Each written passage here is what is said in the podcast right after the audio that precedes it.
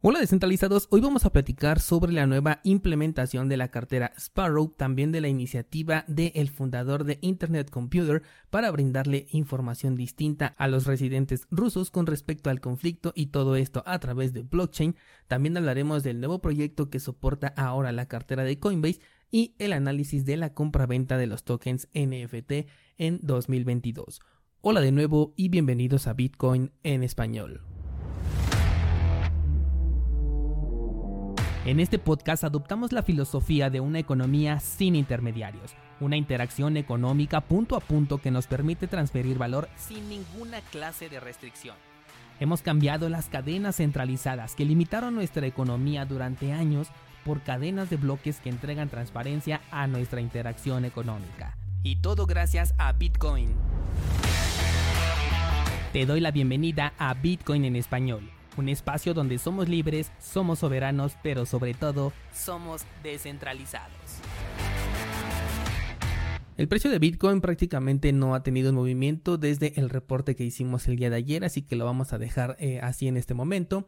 En cuanto a AB, tuvo un movimiento alcista producto de lo que te comentaba ayer de la salida de los nuevos pools de liquidez versión 3.0. Ya tenemos una subida que en este momento vamos a analizarla, es del 29%, bastante considerable con respecto al precio que ya tenía, que era de 114 dólares. Considero que todavía puede llegar un poquito más abajo, pero como siempre todo va a depender mucho de cómo se desenvuelva el mercado cripto en general. Otra cripto que estuve viendo, ah por cierto, agregué la criptomoneda de Osmosis a mi eh, lista de seguimiento. Este proyecto está desarrollado en la red de Cosmos, me pareció interesante, no he invertido y es que ahora que estoy haciendo el análisis de Cosmos, que por cierto publico la próxima semana, me di cuenta de este proyecto y me pareció interesante por lo menos para colocarlo en mi lista de seguimiento. La criptomoneda es Osmosis.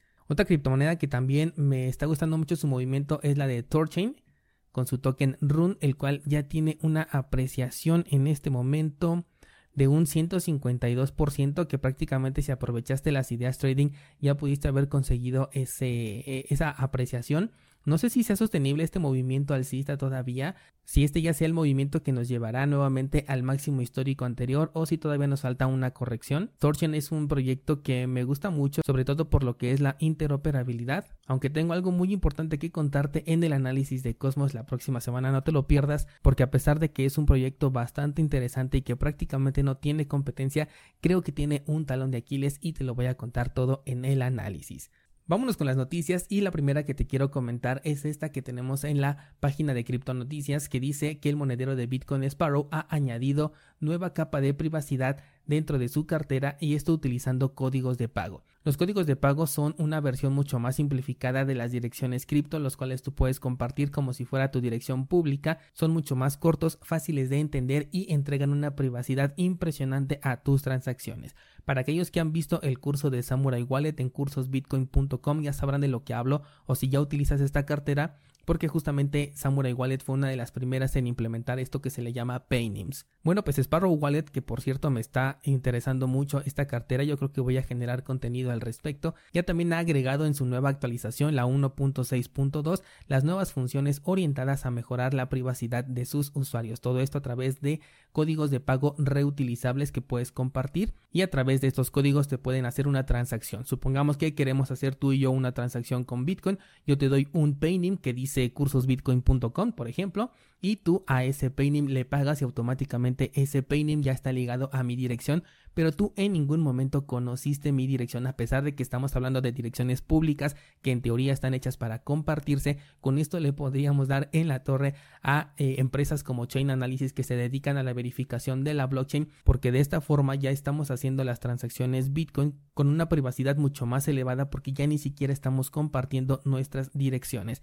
Yo considero que esto se va a volver un estándar en diferentes carteras. De hecho, por ahí vi una publicación en Twitter que justamente decía que esto va a ser el estándar en el futuro y se las compartí en Twitter porque estoy completamente de acuerdo. Cuando lo vi en, Samurai Wallet me gustó bastante, de hecho por eso le, le dediqué una clase específica. Y además es algo que se ha perseguido durante mucho tiempo, no solamente con Bitcoin, sino también con otras criptomonedas. Por ejemplo, Dash tenía esta iniciativa de que quería convertir las direcciones en algo más cómodo para el usuario, pero en este caso no estábamos hablando también de la privacidad, simplemente de la comodidad. Aquí con Bitcoin ya estamos hablando no nada más de comodidad, sino también de privacidad y eso sería excelente. Ya tengo el ojo en Sparrow Wallet, le voy a dar una revisada y muy probablemente genere contenido al respecto porque creo que va a ser la cartera que va a reemplazar a Electrum, una de las carteras más antiguas y funcionales de Bitcoin que no deja de ser buena, pero en este caso Sparrow Wallet está tomando una iniciativa bastante interesante. Además fue de los primeros que también se pusieron en contra de la actualización para aceptar el protocolo AOPP, del cual hablamos hace unas cuantas semanas y de hecho hasta le hicimos una charla en Clubhouse.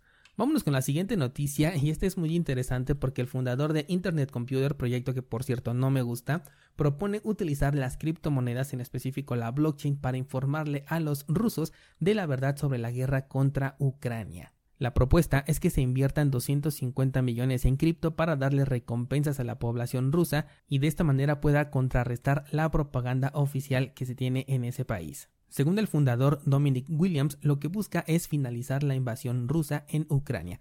Esto lo pretende hacer informando a la población acerca de la realidad de lo que está pasando, utilizando para ello contratos inteligentes y recompensas de hasta 250 millones de dólares en criptomonedas, lo cual lo pretende distribuir en Bitcoin y en Ethereum. En este caso no le está haciendo promoción a su propio token, lo cual me parece interesante, aunque también ya hubo mucha polémica de que solamente quería atención para su proyecto, pero bueno, sea como sea, la propuesta me parece interesante porque ya también en el pasado hubo una documentación de una persona que de hecho no recuerdo si la asesinaron o no podía compartir cierta información y la colgó en la red de Ethereum y ahí se quedó para siempre. La verdad es que no tengo la nota fresca en mi mente, pero la cubrimos hace un par de años. Por lo tanto, sí resulta funcional el dejar información en la blockchain. El punto es quién propone esa información, ¿no?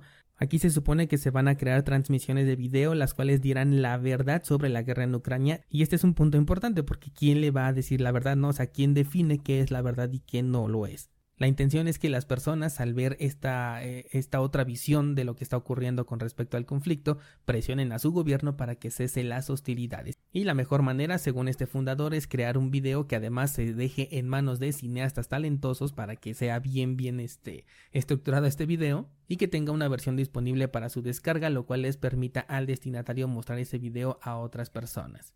El monto de 250 millones que sugirió no es nada más una idea que se le vino a la mente, sino es que quiere pagarle a cada participante 50 dólares por video visto, con la esperanza de que se pueda atraer hasta a 5 millones de rusos para que vean los videos informativos. Este funcionaría como incentivo para que la gente pues quiera ver este video y al final se le desbloqueará un pin con el cual puede cobrar esta recompensa. Me parece una propuesta interesante, simplemente como para comentarla, no sé si realmente sea funcional o no, si realmente el dinero va a llegar o no o si con un simple video realmente podemos terminar este conflicto, que pues qué mejor sería que sí pero como nota a debatir me parece muy interesante y espero tus comentarios en Discord para hablar sobre este tema.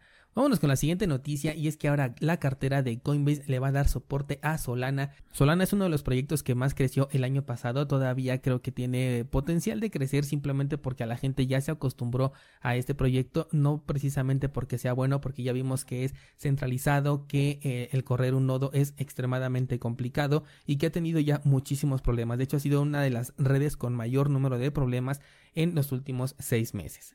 Pero bueno, en este caso lo que pretenden las empresas es que cada vez utilices menos carteras porque ahorita pues prácticamente por cada una de las redes que manejamos tenemos que instalar una cartera diferente, tener llaves privadas diferentes, a menos que todo lo gestionemos desde una misma cartera en hardware que además sea compatible. Pero en este caso eh, la Coinbase Wallet ya soportaba Ethereum, Polygon, Avalanche, la Binance Smart Chain y en este caso va a agregar ahora a Solana. Lo único que todavía no cuenta es con el soporte para los tokens NFT y tampoco se va a poder conectar todavía con aplicaciones descentralizadas en la red de Solana. Sin embargo, este será el siguiente paso, por supuesto que lo tienen que agregar porque prácticamente es lo más importante ahorita de las criptomonedas, ¿no? Interacción con el DeFi y los tokens NFT. Que por cierto de los tokens NFT te traigo una nota y es que han sacado un análisis publicado por la plataforma nonfungible.com en el cual nos dicen cómo se han comportado los tokens NFT desde el año 2020. En este caso, en el 2020 se alcanzaron 82.5 millones de dólares en transacciones de tokens NFT y en 2021 se alcanzaron 17.700 millones. Es un aumento de un 200% y ahí se vio cómo la burbuja explotó. De hecho, se está hablando en el artículo acerca de si esto es una burbuja y cito textualmente, dice, durante el último año los NFTs han sido criticados por ser considerados como una burbuja especulativa que no aportan valor alguno. Y en este sentido, los datos que señala el análisis de nonfungible.com parecen reflejar esto, porque vimos una tendencia alcista impresionante en 2020, sin embargo en 2021 hubo una disminución del 93%, comparando únicamente el periodo de 7 días que finalizó el 9 de marzo de 2022 contra el periodo también de 7 días pero que finalizó el 12 de agosto de 2021. La diferencia es de un 93% a la baja de tokens que ya no se están vendiendo en este momento momento. Lo interesante sería saber por qué ya no se están vendiendo los tokens. Una puede ser porque simplemente ya está pasando la moda, otra porque están holdeando estos tokens NFT esperando que eh, las criptomonedas suban su precio para no pedir más tokens, porque en este momento en lugar de pedir, no lo sé, 2 Ethereum, pues tendrías que pedir 5 para que tuviera el mismo valor en dólares debido a la depreciación que han tenido las criptomonedas y probablemente el holder pues esté esperando o simplemente ya no están llamando la misma atención que antes y estamos frente a un mercado en declive. En este momento, como también los criptojuegos y el metaverso ha bajado mucho de popularidad, pues también los tokens no se están vendiendo tanto. Además, tenemos casos como el que te platiqué ayer de la Fórmula 1, el cual va a descontinuar el criptojuego sobre el que se basaban esos tokens. Así que tenemos mucho por donde rascarle, aunque también podría ser simplemente un mercado bajista, el cual próximamente se puede recuperar e incluso superar los máximos históricos que nos menciona este artículo. No olvides que en las notas de este programa puedes encontrar el enlace para nuestro pool de Cardano 7PL en el cual puedes delegar tus tokens ADA para obtener recompensas. También tenemos nuestra página de minteo de tokens NFT. Esto igual es en la red de Cardano y por supuesto tienes el enlace a cursosbitcoin.com. Hoy también subo nueva clase y la próxima semana tenemos el análisis del proyecto de Cosmos, un proyecto muy interesante con un pequeño talón de Aquiles. Eso es todo por hoy, nos escuchamos el lunes, pero el debate sigue en el grupo de Discord.